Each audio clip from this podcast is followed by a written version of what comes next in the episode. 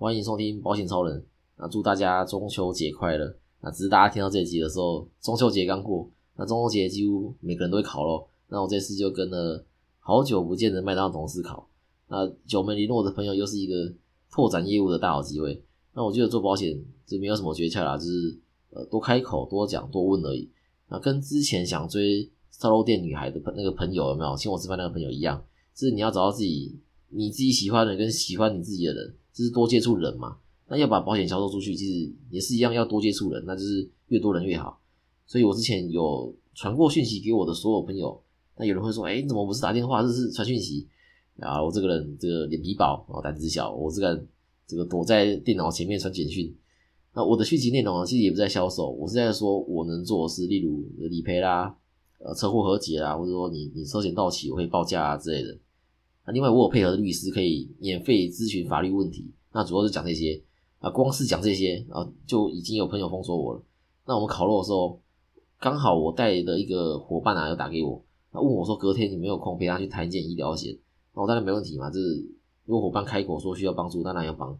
那就在电话中约了时间地点。那讲完挂掉之后，朋友就说，哎，刚刚是这谁打来的啊？要做什么啊？这样。那我就像刚刚那样回答，我说，哦，就刚刚有个伙伴打给我，啊，问我明天早上有没有空去陪他谈一件医疗险这样。那没想到有一位朋友。呃，很讨厌，呃，很排斥听到“伙伴”这两个字，因为这两个字会让他想到传直销。然后就问我这个朋友说，之前是不是有传直销的人想要销售你商品，或是拉你加入，而且用的方式会让你感觉到不舒服，所以“伙伴”这两个字会让你联想到不好的情绪或心情。啊不管是保险或传直销，就我觉得本身都是好的，啊，只是太多人用这个不好的方式去经营它，所以一般讲到保险啊、传直销都是负面想法。那这个朋友说。啊，你明明就就不是就是同事啊，为什么不说同事就好，又是伙伴？你们一整天见面时间又不长，为什么要用一个好像很亲密的称呼？哎，的确，这保险制度跟传直销是基本上是一样的。那主要收入除了销售以外，找自己下线这个行为，我们称为增援，那也是增加收入的方式之一。那只要你下线有业绩，那上一代主管也是我，那会有奖金可以拿。那我也会称同事，但是是指同一个办公室的我才会这样称呼。隔天要陪同的这个伙伴呢，我跟他不是同一个办公室啊，那加上他是我增援进来的嘛，所以我会用伙伴来称呼他。这个朋友的反应也让我自己想说，为为什么我我想用或者我会用伙伴这两个字？因为在这个环境里面，大家就算没有利益关系，也是会互相帮忙，不会因为说你业绩好对我也没好处，所以你来问我问题，我家理不理。那其他办公室我是不晓得啦，起码我现在在这个办公室不会。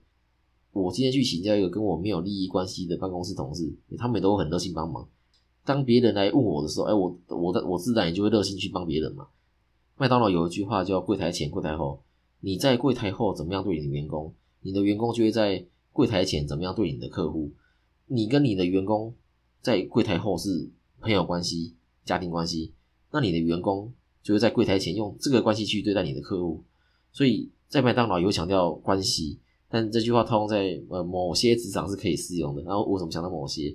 因为我在麦当劳、好事多，哎，这句话我觉得是可以套用的。但是在双业的时候是完全不行，因为呃美商跟日商还是有很大的文化差异。那称呼叫伙伴，我觉得还不是最夸张的。我刚退伍的时候啊，在富邦啊，大家都称呼家人，这个我就觉得有点超过了。这明明不是家人，硬要用一个听起来好像大家都都相安无事的称呼，然后大家根本就也没有相安无事。啊，如果真的是家人，怎么没有送业绩、送钱给我，对不对？不是家人吗？每天送我业绩才是家人的行为嘛？可以像麦当劳这样相处起来像家人，但是你不能嘴巴说是家人，结果相处起来不是啊。那个时候在富邦，影音也要额外付费，然后每天在台上跟我说：“哎，各位家人早安。”啊，我天天也觉得这三小，我家人才不会这样对我。好，那这我要先说，我待的富邦不代表全部的富邦，一定也有大方通讯处。那除了伙伴这个话题。我们考落的时候也有聊到学贷，大学在麦当劳打工的想必都会办就学贷款啊，不然就不用打工了嘛。那其中一位朋友，他大学毕业后的学贷大概是四十五万，然后我也差不多这个数字。那以我自己来说，我毕业后去当兵嘛，那当兵那一年呢，不用还贷款啊，可以延一年。退伍后收入不稳定，那有达到还缴的标准，要继续延。那我记得我家当兵的时间一共是延了大概四年吧，四年左右，都还没开始还就学贷款。那这段还缴的时间是要付利息的，哎，但不是我付，政府付。那我如果还缴结束后有一笔钱，可以直接还本金给银行，等于我大学四年学费都是跟银行借的，还不用利息。嗯，当兵一年也当当兵延一年不用利息，退伍后再延一年。那刚开始工作不稳定啊，又延了两年。那真的开始缴贷款的时候，利息好像也只要一趴多，实际多少我也忘了。我记得利息很低。那我贷款的时候，实际好像九十几块。等到我真的要开始每月还款的时候，死性已经来到，我记得好像是一百二十几还三十几块。所以是不是钱变薄了？大学四年学费跟银行借的四十五万，跟我真的开始要还的时候的价值已经不一样了。因为这个学贷非常的优惠，完全不用任何的抵押品，每年还交一趴多利息，所以办就学贷款是有排付条款的，太有钱的是办不过的。那我自己存的钱其实早就可以是还清，但是这么优惠的贷款对我来说，分期分越久对我越有利嘛。你看，明年的时薪交一百七十六了，我的贷款还没交完，我记得时候时薪只有九十几哦，但是我还他的时候时薪是一七六，但是偏偏呢，哎，不是每个人都这么想，就有一个朋友毕业后直接拿妈妈退休金把贷款一口气直接还完。我我说你你明明可以还缴啊，这段时间把钱然后其他地方去利用，买个趸缴储蓄险，两年后要付利息之前再还都来得及。那我这个朋友很可爱，他就说哦，我不喜欢负债的感觉，我想要赶快还完。有些负债是良性的，有时候跟银行借钱可以越借越有钱。廖老大有次有时候他看到一块地，他觉得未来的发展性很好，啊，这这是他觉得会涨啊，那他就跟银行全额贷款买了那块地。他每年要付利息，光利息就要付一百多万，那十年嘛，你十年利息就一千多万。那最后那块地卖掉，扣掉付给银行利息，还赚一亿元。最后算起来，等于廖老大他完全没有拿自己的钱出来，靠着跟银行借钱就赚了一亿。那回到主题，我们来讲，现在这个时间点要投保双十支的话，那该选哪两家？那讲这个之前，我得先说，不同时间点投保会有不同的组合。今天说的这个组合是我录音的这个当下九月十号能搭配的内容。那过几个月后，这个组合可能就不适用了。那原因可能是商品停售，或是说有出新商品都有可能。那虽然我自己认为保险的发展是朝保障范围越来越限缩，那保费越来越越来越贵的方向发展，所以通常新商品不会比旧商品还要来得好啊。那我们就直接讲结果。目前我认为市场上要挑两间公司投保医疗实质支付的话，我会选择台湾人寿加全球人寿。那为什么这两家？那为什么我不是选选其他家？我们一一来说明。首先，这两家实时支付的共同点是，它第一个是它概括式，第二个是它可以副本理赔，第三个是它的手术不用限制在健保的二二七里面，那第四个是它有门诊的杂费，那第五个是续保年龄都到八十岁以上，像全球可以续到八十，那台寿可以续到八十五，那第六个是他们都是自然费率，它不会多收你老年的保费。那如果有听过我第九集实支支付必杀十问的听众。刚刚应该都听得懂我在说什么，那一定有新的听众没听过。我这边快速讲一下这六点。第一点，该过世的理赔方式是超过全民健保要自己付钱的部分，可以实时支付理赔。例如我今天住院要动手术，那医生建议我使用机器手臂开刀，伤口会比较小，那复原比较快。但是这个这个机机器手臂健保没给付，那我要自己自费十五万，诶，那这个时候就可以用实时支付理赔。或是今天住院，医生建议使用自费药物对病情会有帮助，例如标靶药物，那一次可能要十万，哎，也可以使用实时支付理赔。那有概括式，那就条例式，条例式会理赔项目啊，要写在保单里面才有。那没写在保单内的，啊，它可以不理赔，那就不像概括式的，它只要呃超过全民健保的啊，它就可以理赔这样。那第二点，副本理赔很好理解，收据正本只有一张嘛，如果要第二张或以上，哎，都是副本，所以。有些公司只能用正本收据，如果可以，当然是选择能接受副本理赔的公司会比较方便嘛。不然你的正本收据要是不小心丢掉或者找不到，哎，那就不能申请了。那第三点，手术不用现在健保的二至二至七里面，二至二至七是健保第二部第二章第七节的简称，这个章节里面有列出所有健保认为的手术，有些实质支付要符合这个章节里面的手术才能理赔。那台寿跟全球。就算动手术不在这个章节的话，也也能理赔。那第四点是门诊杂费这一点，这个这点在台湾人寿目前是称霸市场的，因为剩台湾人寿的门诊杂费，我要强调的杂费可以有十万以上的额度。医疗越来越进步的情况下，过去需要住院才能动手术，现在门诊手术当天开完就可以回家了。尤其门诊杂费可以拿来买特殊材料，像白内障会用到的人工水滴体就是材料。那白内障手术呢，就是标准的门诊手术，不用住院，当天开完就可以回家休息。那自费一个人工水晶体的价格很广，有一万多块的，那也有十二万的。那这部分要有门诊杂费才能理赔。如果你的实支付只有门诊手术费，那没有杂费的话呢？那很抱歉，你的实支付不能在白内障手术的时候买人工水晶体，只能理赔白内障手术的手术费。那第五点呢是续保年龄，这个也很好理解。那全球就像刚刚讲，可以到八十啊，现在普遍也到这个年纪了。那台寿呢可以到八十五，这个又又可以说是吊打其他家。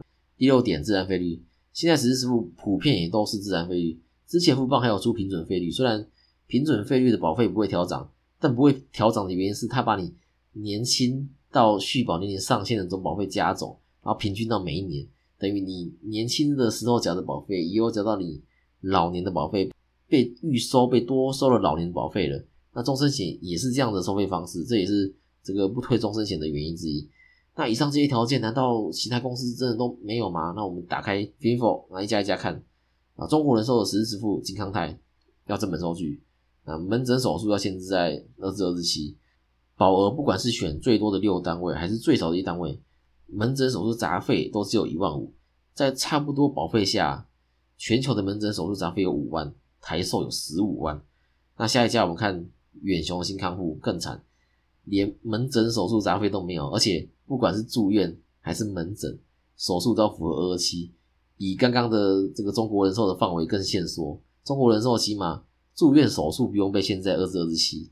那下一家我们看国泰的十全新意，啊门诊手术杂费最少的哎只有一万五，要买到最高保额才有两万五。而且买到最高保额的保费会比这个台寿跟全球都贵，那门诊杂费额度呢，还比他们两个还低，那也是要正本收据。那手术呢，啊，一样要先在二至二期。OK，那我们再来看富邦，富邦现在实质很多种，我们用 Finfor 上大家都看到的来分析，那代号是 HSK，那名称是呃全新一年期住院医疗这个来看，虽然手术不用现在二至二期，但是它完全没有门诊手术杂费，那也是要正本收据。那最落赛的是它的续保年龄只有到七十四岁，明显不符合台湾人的平均寿命。那最后一个，我们来看宏泰的实质啊，代号是 HS 啊，更惨。那不止没有门诊手术杂费，连门诊手术费都没有。那续保年龄也只到七十五岁，最惨最惨的是他要列举式，意思说他没列出来项目，他可以不赔。分析到这边，应该发现说各家差不多了。门诊手术杂费要不是没有，要不要不然就是有，但是很少。那不然就是要符合二十二日期，要不然就是要正本收据，全部看下来值得投保的只有全球跟台寿，在差不多保费的情况底下，这两家的门诊手术杂费分别有五万跟十五万，那不用现在二二七，可以用副本，那又是概括式，那续保年龄最少也都到八十岁，而且这两家的重大伤病险也是有竞争力的，还记得我之前有做过一集分析重大伤病险，这两家也都符合我那集说的内容。不会因为慢性精神病就打折理赔或不理赔。那重大伤病险呢？最不推的是远雄人寿，那再来是中国人寿。因为远雄人寿目前的重大伤病险代号 R N One，它是不理赔慢性精神病的。那中国人寿它则是会打折。那最推荐的刚好也是全球跟台寿，所以目前对，所以我要强调是目前台寿跟全球不止实时付有优势，连重大伤病险也都是有优势的。所以你现在知道为什么 Finfor 跟 PTT 的保险版都推全球加台售了吧？那如果要投保这两家，那我会怎么搭配呢？OK，那以下我会提到比较多商品，我这边会直接讲代号，要不然商品名称热热等。例如我讲主约用寿险，那寿险又分很多种，那直接讲寿险又会不知道我在说哪个寿险，哎，但是代号不会重复，所以我直接讲代号。那大家也都可以在 Finfor 上查得到。OK，那以三十岁的女生为例啊，那先讲台湾人寿主约的部分呢。呃，台湾寿这边我会用寿险当主约啊，那是哪个寿险呢？那是代号 T 零二 H 三的呃增幅满人生终身寿险，那实时付的代号是 HNRC，那额度要到计划三门诊手术的杂费才会有到十五万哦。那另外我也会附加重大伤病，那代号是 CIR 四，那额度我会规划一百万。那还有一次金，代号是 YCD，那额度呢我也会规划一百万。目前台湾人寿没有意外实质可可以附加，那那如果有的话我会附加了。那最后如果这份保单的呃要保人跟被保人是同一人的话，诶我会附加豁免，那它代号是八 F 一，这样的保费一年是一万三千五，那全球这边的主约，哎，有人会用呃重大伤病当主约，那有的会用寿险。那我这边一样用寿险当主约，那代号是 QWX，那实支实付代号是 XHB，那计划别建议起码选计划二，这样门诊手术的杂费才会五万。那重大伤病的代号是 XDE，那一样是规划一百万。全球现在有意外险可以附加，所以我会把意外险三兄弟都加上去，然后分别是意外身故的 XAN，那保额是五十万；那意外医疗的 XMR 保额是五万；那意外住院的 XAH 保额五百。那豁免代号是 XWB，呃，但是如果你的呃要保人跟这个被保险人是不同人的话，你的豁免代号要改成 XWA，那这样子一年保费是一万六千七百零九，两家加起来一年是三万两百零九。这样子的保费就能做到双医疗实支，重大伤病保额有一百万啊，加一百万共两百万，那癌症有一百万。假如我投保这样子的内容，不幸在两年后被医生诊断出台湾人最容易得到的大肠癌第二期，住院治疗的时候，医生建议我使用标靶药物治疗，花了十五万。那为了让伤口小，那可以更快的复原，所以使用机器手臂把肿瘤切除，那手术费呢也花了十五万。这样子我会获得多少理赔呢？诶，答案是。三百六十万，那这个数字怎么来的？重大伤病本身就有包含癌症嘛，那就有两百万的理赔，就是两家各一百万嘛，就是这个呃台寿加全球各一百。那其中台湾人寿还有癌症的一一次金也是一百万，哎这边加起来是三百万哦。那因为我双十字嘛，所以标靶药物的十五万我可以获得两次理赔，那是三十万。机器手臂的十五万，哎我也可以获得两次理赔，那也是三十万，那加起来六十万。那加上刚刚的。呃，重大伤病跟癌症的一次金，就是刚刚加起来算是三百万嘛，那加这六十万就是三百六十万是这样来的。那有人会说，啊，你获得两次理赔不就多赚了吗？你怎么可以用用保险来赚钱？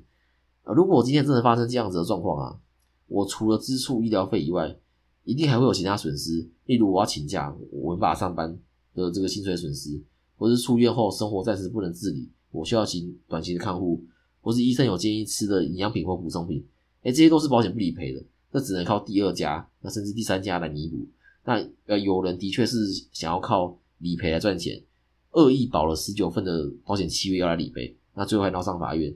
那有兴趣的可以上法学资料检索系统搜寻台湾高等法院九十八年度保险上一字第三十三号判决，可以去看。所以后来才有了一人只能投保三张医疗实支跟三张意外实支的规定。那回到刚刚的例子。这样子的保障值不值得三万块？我觉得以一个正常有在工作的三十岁女性来说是合理的保费。那年纪乘上一千，差不多就是一年的合理保费。你三十乘以一千就三万嘛，所以你在三十岁的时候，一年的合理保费是差不多是三万块。那四十岁就四万块。那至于保额要多少，是你可以自己决定的。也许你的预算是三万内嘛，或者或是两万八、两万五，诶，那我们可以讨论说。诶，可能是降低重大伤病，或是癌症，或是实支实付的保额，然后来达到你的预算。OK，我们来看留言啊。名字问说，呃，保险超人是怎么开始做保险的呢？诶，这个我之后会做一集来讲我的业务经验，包括从这个退伍先到富邦，然后后来转兼职，那最后又转为全职的过程。那光头佬问说，可以说车险吗？诶，这个主题也是我最近想要做的题目之一。我会加入保险业，多少也跟车险有点关系。大学在麦当劳打工的时候有出过车祸，那麦当劳帮我保的车险有协助理赔和解，我就觉得说，诶，保险真的是可以解决问题的工具。正确的用保险将风险转移给保险公司，能起到安定社会的作用。只是我一个人的力量实在有限。如果觉得今天这集对你有帮助的话，可以把我的频道或这集节目传给你的朋友，让你的朋友也能找到适合自己的保险。那记得按下关注，还有五星加评论。那有问题可以留言讨论。那资产传承、医疗险规划或退休规划，可以到 IG 跟我联络。那我们就下次见啦，拜拜。